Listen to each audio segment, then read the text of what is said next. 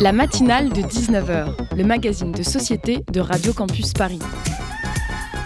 On y parle de sujets sérieux. Il n'y a pas d'édito enflammé sur le communautarisme blanc. De sujets moins sérieux. Ça peut être des bois sculptés à partir de formes naturelles interprétées. De ce qui se passe en Ile-de-France. Je me disais qu'à Paris, on était en avance sur la province. Et de débats pas forcément consensuels. Parlez-nous un peu de cette coupe monstruelle. Tous les jours, du lundi au jeudi, sur le 93.9.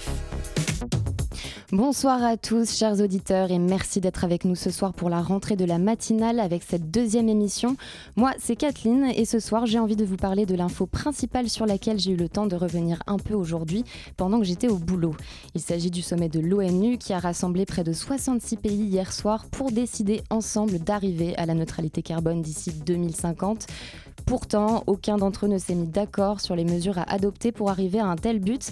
Il a donc fallu en arriver là, à l'inaction du capitalisme pour fabriquer une Greta Thunberg. Et elle en envoie la, la Greta.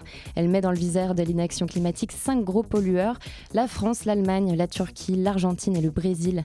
Est-ce que vous la voyez, la grosse goutte de sueur qui coule dans le dos d'Emmanuel Macron? Ah ouais, mais non, pardon, j'oubliais. La plainte portée par la jeune activiste suédoise et ses 15 autres compères n'a absolument rien de contraignante. C'est-à-dire que depuis 2014, les mineurs peuvent porter plainte devant le comité des droits de l'enfant de l'ONU s'ils considèrent que leurs droits sont violés. Mais la finalité, c'est que lorsque le comité doit trancher, c'est par une simple recommandation envers l'État bafoueur de droits. C'est évidemment bien connu que des sermons sont efficaces lorsqu'il s'agit de mettre fin, par exemple en France, à la délocalisation illégale de déchets plastiques en Asie. Tout, ne nous inquiétons pas, Emmanuel Macron l'a dit lui-même alors qu'il était à bord de son avion présidentiel pour se rendre hier au sommet de l'ONU qui se tenait à New York, qu'ils aillent manifester en Pologne. Sous-entendu, eh oh, la jeunesse, bouge-toi les fesses et rends-toi à Varsovie, prends un bus Macron low cost et va manifester avec tes copains altermondialistes. Non mais c'est vrai, après tout, c'est bien connu, c'est la Pologne qui fout tout en l'air en termes d'engagement à la neutralité carbone en Europe. Et puis, c'est pas comme si des graphiques sur euh, les gros pollueurs d'Europe existaient, hein. Ouais, en fait, bah si.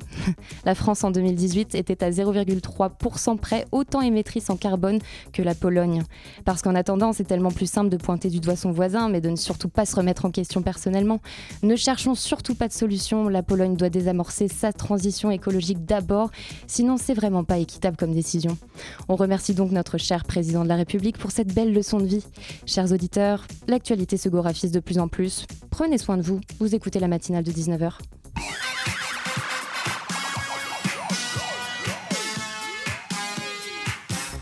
Et donc ce soir, au programme de cette matinale, on va tout de suite commencer par un sujet bouillant dans l'actualité. Il s'agit de la marche pour le droit à l'avortement qui aura lieu samedi prochain, le 28 septembre donc, à Paris. On va en parler dans un tout petit instant avec son organisatrice, Véronique Seyé. Et puis un peu plus tard dans notre émission, Hugo Lin nous parlera de Secousse, une association pour un festival d'histoire. Mathilde sera notre reporter de la manifestation pour le climat qui s'est passée vendredi dernier. Et Alexandra nous concoctera une chronique sur la semaine des cultures étrangères Bref, vous êtes sur le 93.9 pour écouter la matinale de 19h de Radio Campus Paris. Et qu'est-ce que ça fait plaisir de revenir derrière les micros pour vous parler, chers auditeurs? Je voudrais tout d'abord vous faire partager une conviction de femme. Je m'excuse de le faire devant cette assemblée presque exclusivement composée d'hommes. Aucune femme ne recourt de gaieté de cœur à l'avortement. Il suffit d'écouter les femmes. C'est toujours un drame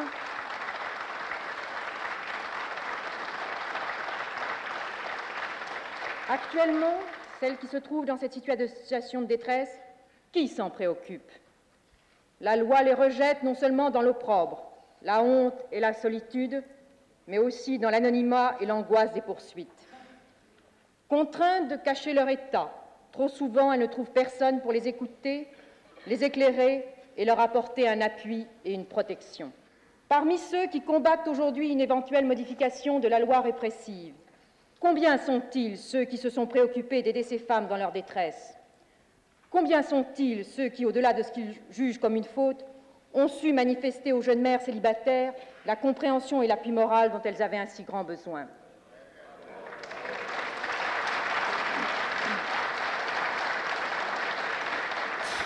Aucune femme ne recourt de gaieté de cœur à l'avortement. Vous venez de l'entendre, c'est le discours de Simone Veil devant l'Assemblée nationale en 75. Et nous, nous sommes donc en studio avec Véronique Seyé. Bonsoir. Bonsoir. Et merci à vous d'avoir accepté notre invitation sur le plateau de Radio Campus Paris. Je suis accompagnée par Karina Jouot pour réaliser cette interview. Salut Karina. Alors, euh, Véronique Seyé, vous êtes co-responsable du planning familial, qui est un mouvement féministe d'éducation populaire, mais vous êtes aussi l'organisatrice de la mobilisation pour le droit à l'avortement, qui aura donc lieu samedi prochain à 18h30 dans le 20e arrondissement. C'est pas dans le 20e arrondissement Alors, c'est effectivement, on part à 14h. C'est à 14h. Voilà. Et c'est pas le planning tout seul qui organise cette manifestation, c'est un collectif qui s'appelle Avortement Europe, dont le planning fait partie, mais dont font partie plein d'associations qui se mobilisent aujourd'hui pour ce droit à l'avortement dans toute l'Europe. D'accord. Alors justement, je voudrais revenir sur la notion de planning familial, vu que vous en êtes la co-responsable. Euh, je voudrais enlever une ambiguïté parce que votre nom, euh, est-ce qu'il a à voir directement avec les centres de planning familiaux ou alors est-ce que c'est autre chose, une autre entité?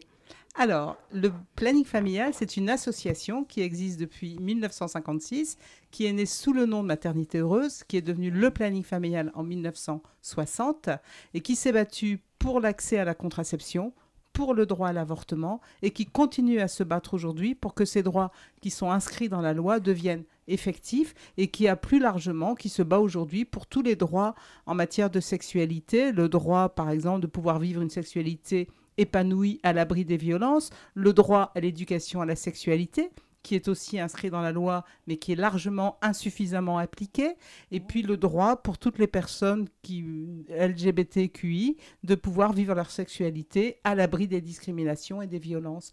Donc c'est bien plus large que ça. C'est aussi le droit pour toutes les personnes qui vivent avec le VIH de pouvoir vivre sans discrimination. Donc le planning, son mot d'ordre, j'ai envie de dire, c'est aujourd'hui de pouvoir vivre sa vie sexuelle comme on le souhaite, comme on le veut, quand on le veut, si on le veut, et c'est ça qui est important aujourd'hui. Euh, vous êtes donc au Conseil économique, social et environnemental. Euh, quel est le rôle euh, donc de ce conseil? À quoi ça sert? Donc le Conseil économique et social environnemental, c'est la, la, représentation de la société civile organisée. Donc il siège des syndicats, des groupes, euh, enfin des, groupements de personnes, des, des, associations familiales et des associations, enfin le mouvement associatif. Donc c'est vraiment une représentation de toute la société civile organisée dont, euh, donc, qui est organisé soit euh, par des groupes qui, sont, qui y siègent, soit au titre de personnes qualifiées. Et alors, comment ça s'articule, pardon, le CESE et justement euh, planning familial? Comment est-ce que vous articulez les deux bah, ensemble? En fait, en tant que planning familial, j'ai été invitée en tant que représentant de la société civile à participer au Conseil mmh. économique et social environnemental mais le planning familial n'est pas, euh, n'a pas participé à la constitution du, du CESE. Cependant, c'est important parce qu'aujourd'hui, en tant que membre du planning familial et membre de la délégation droits des femmes du Conseil économique et social, je porte justement, on travaille sur une étude au sein de la délégation droits des femmes sur les droits sexuels et reproductifs en Europe et on a de quoi faire. Et alors justement sur les motivations euh, que vous nous dépeignez là à l'instant, euh, est-ce que le 28 septembre on va retrouver ça? C'est quoi exactement vos grands euh, Alors le 28 septembre, oui, le 28 septembre en fait c'est une journée mondiale pour le droit à l'avortement. C'est-à-dire que partout dans le monde, en France, mais en Europe, mais aussi dans tous les pays où l'avortement est interdit, mhm. des femmes et des hommes à leur côté se mobilisent pour ce droit. Alors, c'est pour ça que nous lançons, nous, une campagne qui s'appelle Avorter est un droit fondamental, parce qu'il faut savoir qu'aujourd'hui, 36% de la population mondiale seulement vit dans un pays où l'avortement est autorisé sans discrimination, c'est-à-dire c'est le choix des femmes.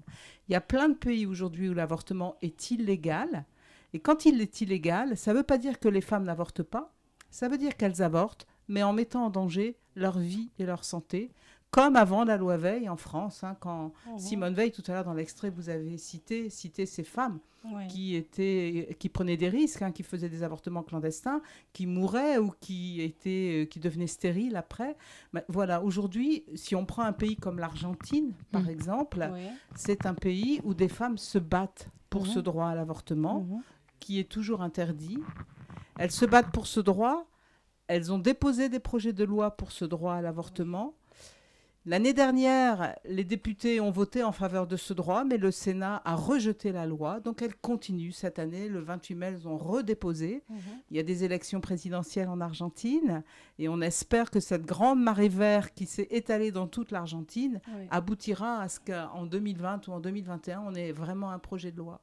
Oui, et en, Europe, plus près de nous, en Pologne, l'avortement est, est je veux dire, il, vit, il vit de mauvais jours actuellement. je veux dire, il est en danger. Alors, il y a plusieurs pays mhm. en Europe où l'avortement est en danger. C'est-à-dire qu'on a des pays en Europe qui ont progressé, puisque l'année mm. dernière, l'Irlande a voté pour retirer de la Constitution l'article qui empêchait de légaliser l'avortement, et l'avortement est devenu légal. Donc ça, c'est une bonne nouvelle. On a Chypre aussi qui a avancé sur ce droit. Et puis, on a des pays qui sont en plein recul par rapport à ce droit à l'avortement. Alors, quelquefois, comme vous l'évoquez, en Pologne, parce qu'on a restreint les conditions d'accès à l'avortement. Il y a trois causes possibles d'avortement en Pologne. Et même ces causes légales, alors les causes, c'est par exemple euh, la, mise en danger de la vie de la mère ou le une grave malformation fétale ou en cas de viol et d'inceste. Et malgré tout, dans ces conditions-là, c'est très compliqué pour les femmes d'y avoir accès. Par ailleurs, et ça je pense que c'est important de le dire aussi, euh, il suffit pas de... On peut empêcher l'accès à l'avortement en bloquant les lois, sans, bloquer les lois, je veux dire. Mhm. Prenez un pays comme l'Italie, l'avortement est légal, mais vous avez plus de 80% des médecins qui opposent leur clause de conscience. Ça veut dire que les femmes ne peuvent pas avoir accès à l'avortement dans leur pays, où elles doivent aller à l'étranger, où elles doivent avoir recours à des médecins qui, eux, n'opposent pas leur clause de conscience, mais ils sont pas nombreux. Alors justement, est-ce qu'on peut revenir sur cette notion de clause de conscience? Parce que c'est peut-être pas forcément très clair pour tous nos, auditeurs. Pardon.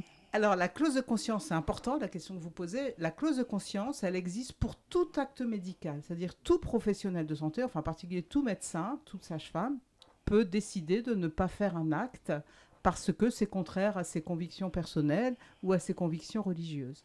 Ça, c'est vrai pour n'importe quel acte médical. Mais pour l'avortement, et ça, ça a été inscrit dans la loi de 75, ça a été une concession mm. de Simone Veil au moment où elle voulait faire voter la loi, pour l'avortement, on a instauré une double clause de conscience. C'est-à-dire qu'aujourd'hui, des femmes en France vont voir un professionnel de santé, en particulier un médecin, pensant pouvoir avoir toutes les informations nécessaires pour pouvoir avorter. La loi précise que quand on est quand on oppose sa clause de conscience, on doit tout de suite orienter les femmes vers un professionnel qui, lui, va pouvoir pratiquer l'avortement, lui donner les informations. Or, aujourd'hui en France, on a des professionnels de santé qui n'appliquent pas cette loi et qui euh, proposent aux femmes de revenir en disant vos examens ils sont pas très clairs, je vois pas très clair à votre échographie, avec l'objectif de faire durer le, le, jeu jusqu'à ce que le, délai soit dépassé, puisqu'en France, pour pouvoir avorter, on peut avorter jusque 12 semaines de grossesse, 14 hein, semaines d'aménorrhée. Mhm. Et donc, il y a des femmes qui se trouvent, alors qu'elles ont fait les démarches dans un délai légal en France, qui se trouvent contraintes à aller à l'étranger pour avorter parce qu'elles n'ont pas eu une réponse à hmm. l'avortement en France. Et en tant que mouvement, est-ce que vous, par exemple, vous prenez la responsabilité de créer des listes avec euh, des médecins, des gynécologues euh, fiables euh, qui puissent justement pratiquer l'avortement ou conseiller des femmes, en tout cas, qui veulent avorter, et justement pas tomber sur des professionnels qui, eux, sont moins scrupuleux sur la question de l'envie de la femme. C'est pas tout à fait comme ça qu'on travaille parce que c'est compliqué de faire des listes et puis ça bouge. Par contre, on travaille avec des réseaux de professionnels qui s'engagent pour répondre aux femmes sur l'avortement. Il y a par exemple un réseau en Ile-de-France qui s'appelle le réseau Révo et dont l'objectif est vraiment de favoriser l'accès à l'avortement pour toutes les femmes. Il y en a d'autres dans d'autres régions. Et par contre, sur le numéro vert national, effectivement, on a un numéro vert, le 0800 08 11 11, qui s'appuie sur des plateformes téléphoniques régionales qui étudient la situation de l'avortement sur leur région, de façon à orienter les femmes directement vers les endroits où elles trouveront une réponse à leurs questions. Et puis c'est important parce que des fois c'est des femmes qui nous disent écoutez je suis allée à tel endroit et on n'a pas voulu prendre ma demande ou on m'a donné un rendez-vous pour les deux mois et ça, c'est important, c'est précieux parce que c'est très personne dépendant. C'est-à-dire qu'il suffit qu'un médecin parte en retraite ou soit en vacances. Et on a vu l'année dernière hein, des situations dans des hôpitaux où sur quatre médecins, il n'y en avait qu'un qui pratiquait l'avortement. À partir du moment où il est parti en retraite, on a dit Ah ben c'est tout, il n'y a plus personne qui fait d'avortement ici. Et hmm. ça, ce n'est pas acceptable. Ça doit faire partie du service public d'apporter une réponse à toutes les femmes qui sont en demande d'avortement. Euh, justement. Euh, est-ce que l'avortement est gratuit en France Et euh, quels sont les freins, à part ceux que vous venez de citer, euh, autour de l'avortement Et, que faudrait-il améliorer? Voilà. Alors oui, l'avortement est gratuit en France maintenant. Enfin, il est totalement pris en charge. Hein. Depuis le 1er avril 2016, euh, on a tous les actes. Enfin, l'avortement était déjà remboursé, mais pas complètement. Et depuis le 1er avril 2016, on a non seulement le forfait avortement qui est remboursé, mais tous les actes autour de l'avortement, c'est-à-dire euh, la prise de sang, l'échographie qu'on demande très souvent pour faire un avortement. Donc ça, c'est important de le dire. C'est important de le dire pour que les femmes le sachent, parce qu'il y a quand même des endroits où on va vous demander de payer la prise de sang, où on va vous demander de payer l'échographie, où on va faire payer une échographie très chère. Donc ça, c'est important de savoir que ça doit être pris en charge à 100%. Quand vous parlez des freins, ben bien sûr, j'ai évoqué la double clause de conscience sur l'avortement, qui est un des freins principaux. Et puis l'autre frein, ce sont ces inégalités territoriales d'accès à l'avortement. C'est vrai que si vous habitez la région parisienne, c'est pas pareil que si vous habitez au fin fond d'un département comme la Mayenne ou ailleurs. Quand vous avez un seul centre sur un territoire donné, c'est vraiment important de pouvoir faire en sorte que toutes les femmes aient accès à l'avortement près de chez elle et dans de bonnes conditions et dans des délais rapides. Eh bien, merci. On va revenir tout de suite sur cette conversation après une petite pause musicale.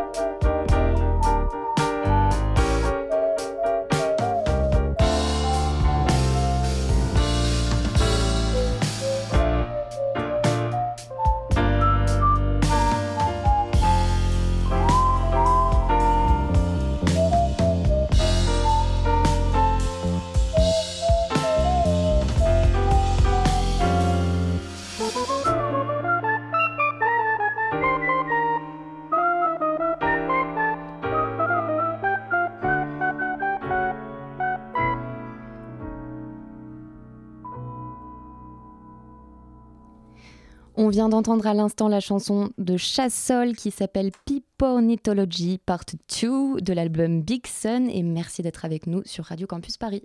La matinale de 19h sur Radio Campus Paris. Alors, on, revenait un petit peu à des fondamentaux tout à l'heure, et ben on va, on va continuer en, seconde partie euh, d'émission. Euh, je voulais savoir quelle est la, première chose à faire pour justement une jeune, jeune femme ou une femme qui souhaite avorter. C'est quoi le premier réflexe à faire? Qu'est-ce qu'elle doit faire? Qui contacter? Qui appeler? Bah, ça dépend de l'endroit où elle se trouve. Soit elle appelle le numéro vert national 0800 08 11 11, soit elle contacte l'hôpital le plus proche de chez elle ou son, médecin. Ce qui est important aujourd'hui pour cette femme, c'est de savoir que c'est un droit pour elle et qu'elle doit exiger de pouvoir avorter rapidement. Normalement, dans les cinq jours, on doit lui donner un rendez-vous. Donc, elle peut contacter le planning familial de son coin, un centre de planification familiale. Elle peut contacter l'hôpital, là où, son médecin traitant, ou une sage-femme, hein, puisqu'une sage-femme aussi peut l'aider à avorter. Et imaginons qu'elle rencontre un professionnel euh, qui lui déconseille fortement d'avorter. Euh, c'est quoi ses recours? Enfin, Ou alors, qu'est-ce qu'elle peut faire? Est-ce qu'elle peut euh, signaler le professionnel? Est-ce qu'elle peut... Comment ça se passe? Bah, Le professionnel de santé doit l'orienter d'abord, enfin, il doit lui dire clairement que lui ne va pas l'aider, et il doit l'orienter vers quelqu'un qui va pouvoir lui répondre à sa demande rapidement. Et si elle n'est pas contente, bien sûr, il faut prévenir l'ordre des médecins, prévenir le planning familial. Hein. et ça, je pense que c'est vraiment important aujourd'hui parce que on a assez peu de retours des femmes et on comprend. Le premier hmm. souci d'une femme quand elle veut avorter, c'est de pouvoir avorter rapidement. Et on n'a pas suffisamment de retours des femmes à qui on oppose effectivement une clause de conscience et qui ne le disent pas. Donc ça doit être effectivement important de signaler par solidarité aussi avec les autres personnes. Et donc ouais, on reparle de clause de conscience, mais du coup, est-ce que finalement le cheval de bataille là, c'est justement de pas tout simplement euh, annuler ce truc-là, euh, euh, faire en sorte qu'on ait éventuellement une clause et c'est tout, ou voire pas du tout en fait. Est-ce que c'est bah, envisageable? Déjà, la première bataille qu'on fait, c'est qu'on lève au moins la, clause la double clause de conscience sur l'avortement. Parce que pour nous, elle constitue réellement une entrave à l'avortement aujourd'hui. Mais on, on a, c'est pour ça qu'on a demandé à, à Agnès Buzyn euh, d'avoir un état des lieux de ça en France. Parce que autant en Italie, vous êtes obligé de vous déclarer, vous êtes sur une liste, autant en France, on ne l'est pas. Et donc, il y a des filles qui se font un peu balader et qui nous appellent au bout de la troisième ou quatrième visite et on leur dit non, c'est pas normal, allez à tel endroit ou allez voir tel mm. professionnel. Justement, est-ce qu'on risque un recul du droit à l'avortement en France? Alors, bah, c'est la question qu'on se pose aujourd'hui, hein, parce mhm. qu'effectivement, on a des médecins qui étaient très engagés et qui sont partis en retraite ou qui sont en train de partir en retraite, mais on a aussi des jeunes professionnels qui sont très mobilisés sur le droit à l'avortement. Hein. Au planning, on voit plein de médecins qui sont intéressés par ces questions-là et qui veulent aussi euh, prendre ça en charge. Le problème, c'est que dans les formations médicales aujourd'hui, c'est un sujet qui est pas beaucoup développé.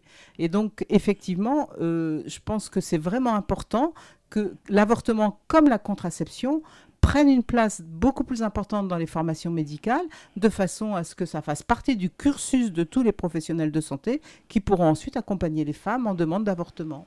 Il y a un gros effort à faire sur ce sujet-là, en termes de formation, mhm. en termes de mobilisation, en termes d'explication, parce que je pense aussi que tous les médecins ne sont pas anti-avortement, mais il y en a plein qui, n'ayant pas la pratique, bah, se posent des questions et ont un petit peu peur, et puis c'est pas le sujet prioritaire pour eux. Ça doit être un sujet, la santé sexuelle des femmes et des hommes, c'est un sujet important, même titre que les autres euh, aspects de la santé. Et, euh, alors, justement, en, Ile-de-France, euh, c'est là où le taux d'IVG est le plus élevé. Est-ce qu'il y a une raison à ça? Est-ce que c'est parce qu'il y a plus de structures publiques, d'hôpitaux oui, puis il y a beaucoup d'endroits. Enfin, il y a, euh, à Paris, on accueille aussi des personnes qui ne trouvent pas une réponse euh, près de chez elles. Hein, donc, mm. ça, c'est important. Il y a aussi un grand brassage de population. Il y, a des, il y a des zones en particulier qui sont désertées, euh, où, où c'est compliqué d'aller avorter? Bah, Il y a des endroits où c'est plus compliqué. C'est des zones qui changent. Enfin, je pense à des zones rurales, par exemple, hein, où il y a des hôpitaux. Enfin, on a vu l'année dernière, par exemple, l'hôpital du Bayeul dans la Sarthe.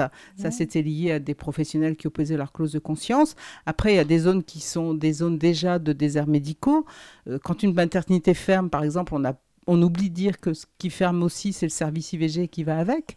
Hein. donc il y a des restructurations hospitalières et quand il y a une restructuration, c'est pas forcément le service prioritaire. Donc c'est vraiment important à la fois de pouvoir regarder l'IVG dans les hôpitaux publics et dans les services publics, mhm. dans les centres de planification, mais c'est en, même temps important que des professionnels de santé se mobilisent et puissent donner accès à l'avortement, notamment l'avortement médicamenteux, qui peut se faire à la maison, qui peut se faire euh, dans le cadre d'un réseau, enfin avec un professionnel de santé, et ça, je pense que c'est un point important. Oui, et, euh, et, donc on va vers une généralisation de l'IVG médicamenteuse en France? Pas du tout. Alors justement, ça c'est un autre combat qu'on doit mener, c'est le choix de la méthode d'avortement pour les femmes.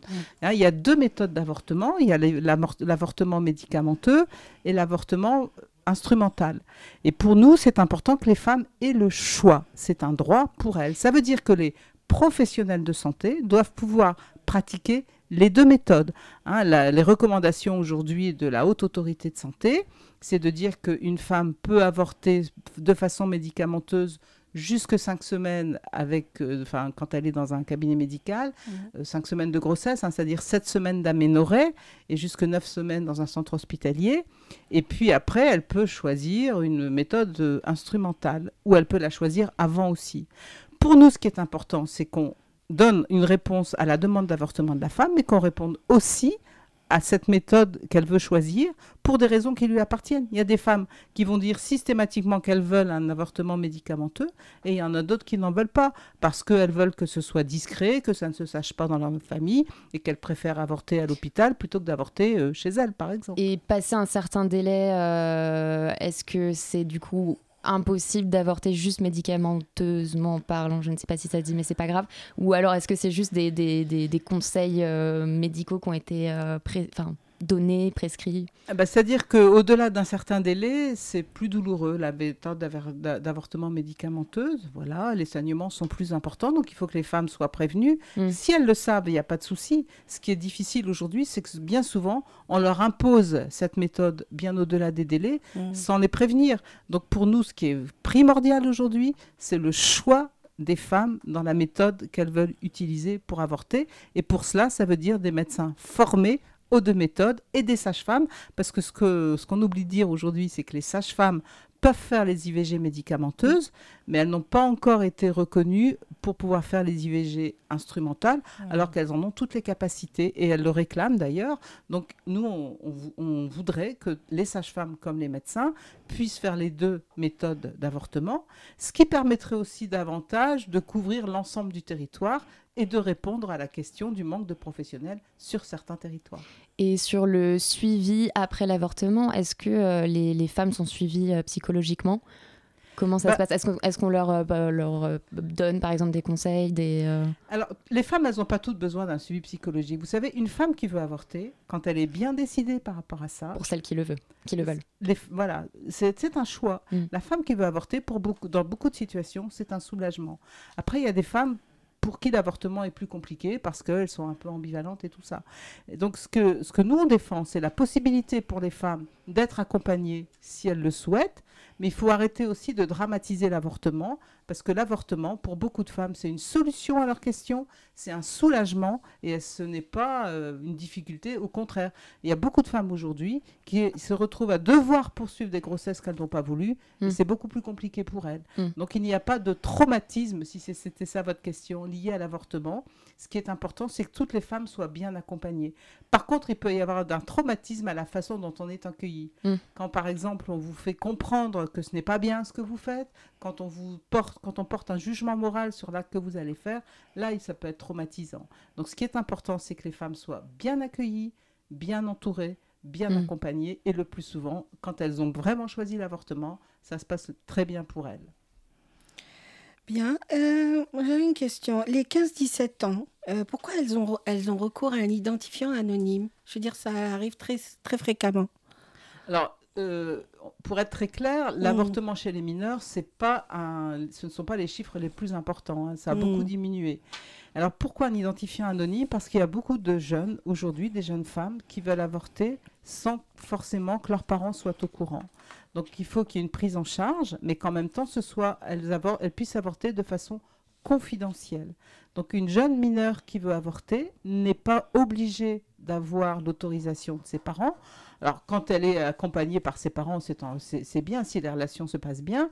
Si c'est trop compliqué pour elle, il faut savoir qu'elle peut avorter en étant accompagnée d'une personne majeure de son choix.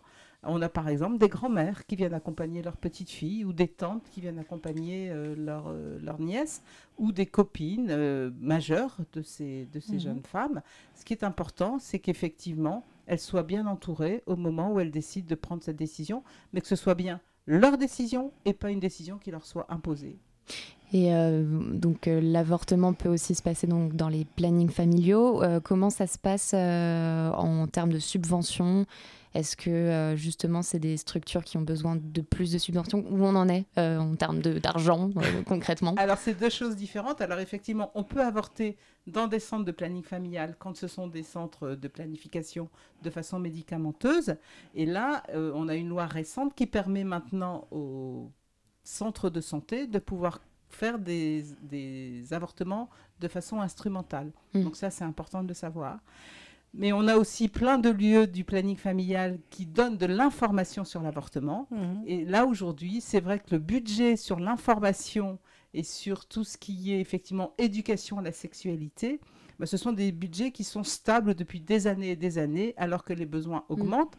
Et dans certaines régions, ces budgets sont aujourd'hui en diminution, parce que sur ce budget-là, on a considéré qu'il y avait des régions qui avaient trop d'argent alors que nous pensons qu'aujourd'hui, au contraire, il manque beaucoup d'argent pour faire de l'information, une l'information de qualité, pour pouvoir aller dans des zones rurales, justement, tenir des permanences auprès de jeunes qui ne vont pas vous déplacer et faire une heure de, mobilette ou une heure de bus ou deux heures de bus quelquefois. Et ces budgets sont pas redistribués, euh, juste on considère qu'il y en a trop, donc on les supprime? C'est-à-dire, non, c'est, on, y a, on, est, on, reste dans une enveloppe globale, hmm. toujours la même, alors que les moyens augmentent. Et comme on considère qu'il y a des régions qui n'ont pas suffisamment de structure, ben on retire à celles qui en ont assez pour en donner à celles qui n'en hmm. ont pas assez.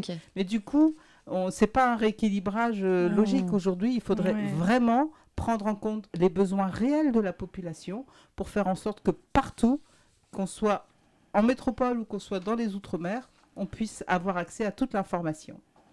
Euh, on arrive euh, déjà à la fin de cette interview. Euh, donc, je, rappelle qui vous êtes, Véronique Seyé. Vous êtes co-responsable du planning familial, qui est un mouvement féministe d'éducation populaire, mais aussi vous êtes aussi l'organisatrice de la marche pour le droit à l'avortement, qui aura lieu donc le samedi prochain à Paris.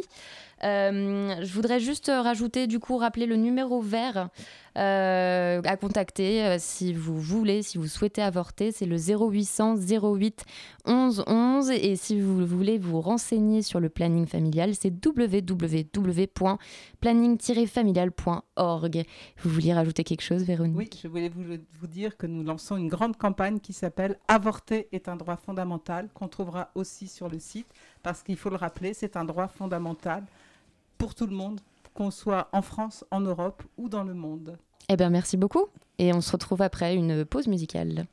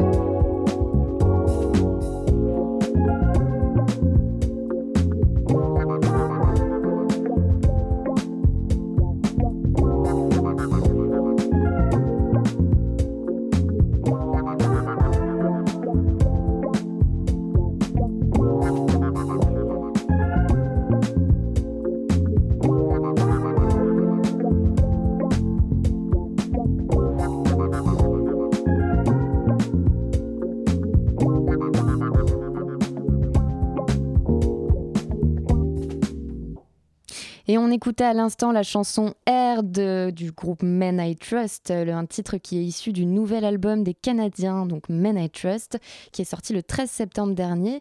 Merci d'être toujours avec nous sur Radio Campus Paris. La matinale de 19h. Du lundi au jeudi sur Radio Campus Paris.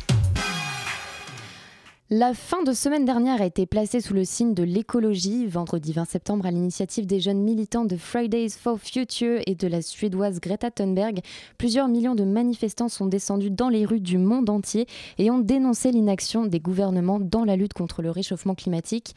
À Paris, la marche a réuni plusieurs milliers de personnes.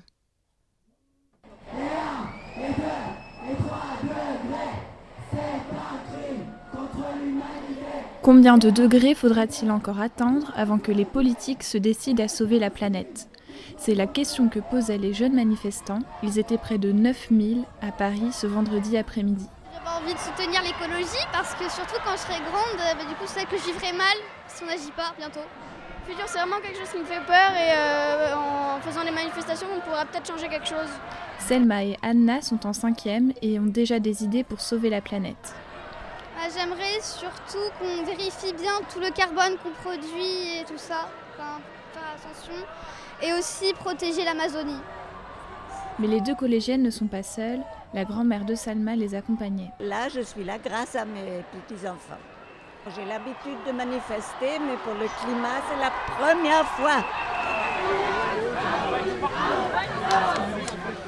En fait, ça fait longtemps que je n'ai pas manifesté, alors c'était l'occasion euh, fait longtemps que je me dis que j'ai envie de me bouger un peu et puis de rejoindre un peu les, mouvements, euh, notamment pour, euh, pour la sauvegarde de la planète.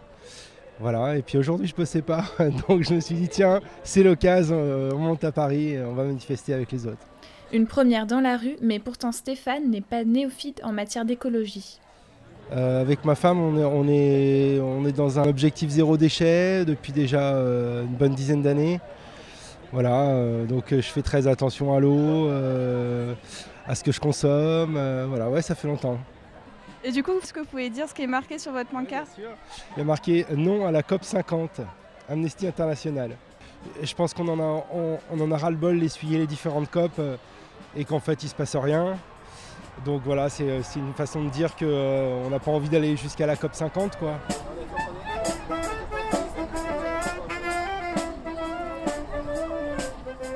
Autant notre mot à dire que chaque être humain sur cette terre. L'âge n'a aucune importance. À 16 ans, Ayana est très lucide sur l'impact de la manifestation. Je pense que tout le monde ici sait que ça va pas vraiment changer euh, du tout au tout euh, ce qu'on fait, mais bon, euh, au moins, enfin, on se fait entendre dans la rue et puis on se réunit tous pour la même cause et c'est quand même cool de faire un truc tous ensemble. Quoi. Ici, on peut discuter avec plein de gens leur expliquer aussi ce, qu'on pense, ce qu'ils pensent, et puis c'est un échange important aussi. On apprend à l'école qu'il y a le changement climatique, mais on, euh, ne parle pas du fait que c'est un vrai problème et qu'il faudrait euh, agir maintenant, tout de suite, immédiatement. Pour Léa aussi, les marches pour le climat sont un lieu d'échange. J'ai pris conscience en novembre l'année dernière, quand on a vraiment commencé à discuter de ça plus ouvertement, et quand il y a eu la marche pour le climat. Et donc j'ai commencé à faire des recherches et j'ai réalisé à quel point la situation était critique en fait. Là maintenant, les plupart des gens sont au courant du changement climatique, mais maintenant il faut l'accepter et accepter le fait que faire des changements dans la vie personnelle ne sera pas suffisant. Il faut des, mesures de la part du gouvernement. La mesure la plus simple et la plus directe qu'on peut faire, c'est d'arrêter les subventions pour tout ce qui est euh, énergie fossile et à la place utiliser l'argent économisé pour euh, subventionner les énergies renouvelables. Sortir des énergies fossiles et créer un fonds de développement pour aider les pays à s'adapter au changement climatique, Autant de mesures qui ont été proposées par les jeunes militants à l'occasion du sommet climat de l'ONU qui s'est ouvert hier, lundi 23 septembre. Merci beaucoup à Mathilde de la rédaction de Radio Campus Paris pour ce reportage. Le Zoom, dans la matinale de 19h. Et on accueille tout de suite Hugo Lin pour notre Zoom qui va faire l'interview de l'association La Boîte à Histoire dans le cadre du festival d'histoire Secousse dont c'est la deuxième édition cette année. Est-ce que je me trompe? Non, tout est juste. Merci beaucoup, Kathleen. Alors, Romain Duplan et Yasmine Achouche, bonsoir. Bonsoir. Bonsoir. Donc vous représentez tous les deux euh, la, boîte à histoire, la boîte à histoire, qui est une association qui organise Secousse, un festival d'histoire gratuit, ouvert à tous, qui est organisé cette année, c'est la deuxième année consécutive. Et le concept est assez simple, ça propose aux visiteurs des activités ludiques et divertissantes qui apportent des connaissances et qui nourrissent le débat. Alors pour commencer, c'est quoi l'ambition du festival, l'idée centrale dans la, dans la création? Eh ben, on s'est retrouvé un, jour avec euh, quelques, quelques amis de notre formation et on s'est dit, euh, on avait envie de faire de l'histoire. Euh, le principe de notre formation, c'était de faire une, en fait, essayer de trouver de façons de faire de l'histoire autrement. Mmh. on a commencé à se dire, ben, il y en a un qui aimait le théâtre, il y en avait un qui aimait le, journalisme historique, il y en a un qui aimait Internet. Et on s'est dit, ben, pourquoi on ferait pas tout?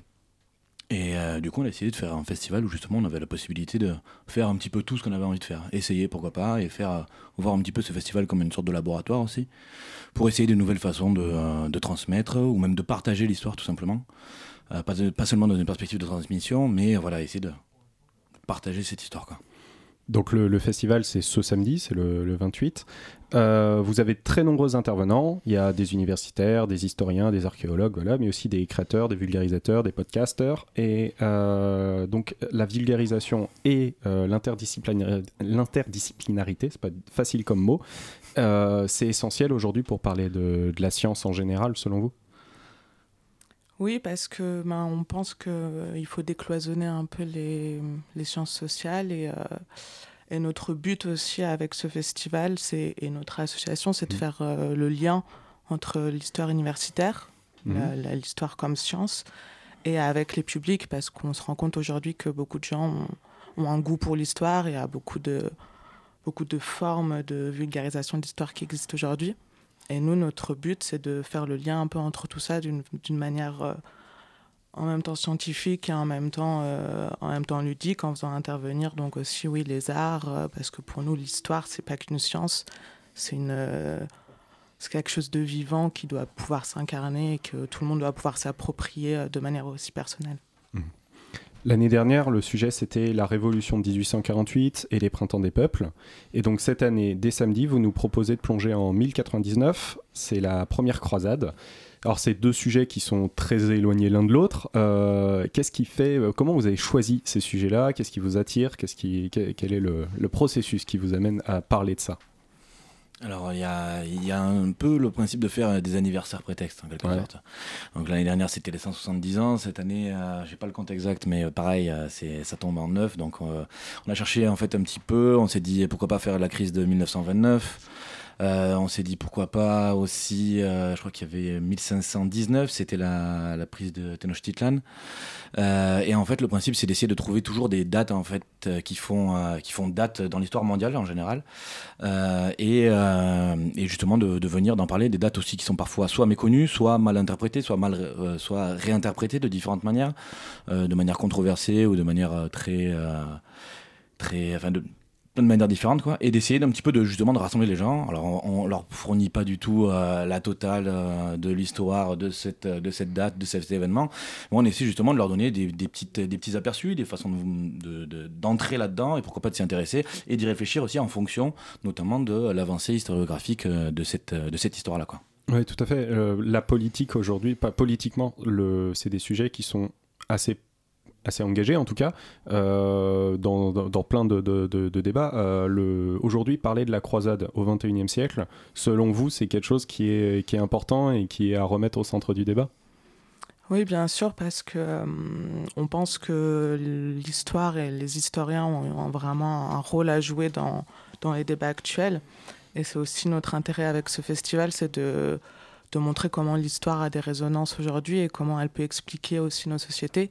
Et la première croisade, donc c'est vrai que, comme disait Romain, c'est quelque chose qui a été euh, beaucoup utilisé aussi de manière idéologique. Idéologiquement, Et mm, pas toujours, en tout cas, de manière, on va dire, très euh, historiographique, pour le coup, très, très scientifique. Et, euh, et, voilà, et nous, ce qu'on veut montrer, voilà, oui, la première croisade, ça parle de choses qui, qui nous parlent à tous aujourd'hui, ça parle de de rencontres entre des civilisations, ça parle de déplacement de population, ça parle aussi de fanatisme, de violence, des sujets qui, qui nous touchent tous aujourd'hui, mais on veut, avec ce festival, et montrer que l'histoire, euh, elle peut en même temps apporter un recul, une réflexion, tout en euh, nourrissant le débat actuel et en permettant à, à nos sociétés de, de se penser elles-mêmes et D'accord. L'an dernier, euh, j'ai vu sur votre site, par exemple, qu'on pouvait assister à euh, un escape game sur euh, l'exil politique, participer à des banquets révolutionnaires, des reconstitutions de banquets révolutionnaires. Il y avait un happening sur Twitter qui mettait en scène Jeanne Derouin, Georges Sand et Joseph Proudhon qui faisaient leur polémique autour du féminisme dans la lutte sociale. donc c'est vraiment assez euh, éclectique et très original. Le fun aujourd'hui, c'est un prétexte pour faire venir les gens ou est-ce que euh, c'est aussi un des objectifs du festival de s'amuser et de passer des bons moments avec les gens?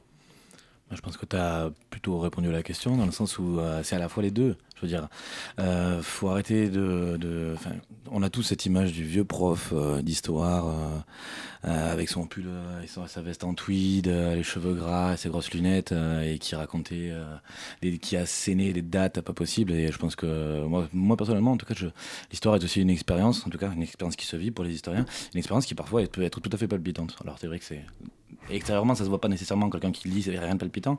Mais justement aussi, c'est essayer de leur, de leur, montrer un petit peu qu'est-ce que c'est que ce processus historique, comment est-ce qu'on traverse, comment est-ce qu'on traverse les sources, euh, et également qu'on peut, qu'on peut tout simplement euh, s'amuser et puis le réinscrire aussi dans, dans, une activité qui peut être euh, plus ou moins accessible à tous. C'est pour ça qu'on essaie aussi de montrer la méthodologie. Alors c'est la méthodologie qui, est, qui, qui, réclame une certaine rigueur, mais c'est pas pour autant que je, je, connais des, des travaux historiques qui sont méthodologiquement parfait, mais euh, des travaux aussi d'historiens qui le sont un peu moins. Donc, euh, essayer aussi de justement de parler de cette méthodologie, de dire comment ça aide en fait à avoir une analyse, un regard critique. Euh, ouais, voilà, c'est à la fois fun pour attirer les gens, et c'est aussi parce que ça peut l'être également. D'accord. Et alors, du coup, quelles activités vous pouvez nous programmer en une minute pour demain, enfin ce samedi? Qu'est-ce que vous pouvez nous annoncer? Des choses rigolotes qu'on pourrait voir? C'est difficile? Non, c'est pas difficile. On a quoi? On a un burger quiz. Ouais. Euh, voilà, sur euh, le principe euh, du 19e siècle qui a beaucoup réutilisé la première croisade dans une optique de colonisation. Hmm. Donc on fait un burger quiz autour de ça. On a toujours un escape game, on a un jeu de plateau, de stratégie. On a, qu'est-ce qu'on a d'autre de fun? On a des dégustations de, pâtisserie, on a un atelier euh, cinéma et littérature où on va mettre, euh, proposer aux festivaliers de, jouer, euh, d'interpréter, d'improviser. Donc il y a beaucoup de, beaucoup de choses quand même qui, qui vont être, on espère en tout cas, amusantes pour tout le monde. Superbe. Eh bien, c'est ce jeudi, ce, ce, samedi, le 28 de 10h à 18h au Grand Voisin. J'ai tout juste. Non. Non. à la colonie. À la colonie, pardon, excusez-moi, c'est une immense erreur de ma part. c'est à la colonie le 28 septembre et euh, bah, venez nombreux. 128 rue Lafayette. La matinale de 19h. Du lundi au jeudi sur Radio Campus Paris. Et pour terminer cette émission, on accueille Alexandra qui va nous parler de la semaine des cultures étrangères.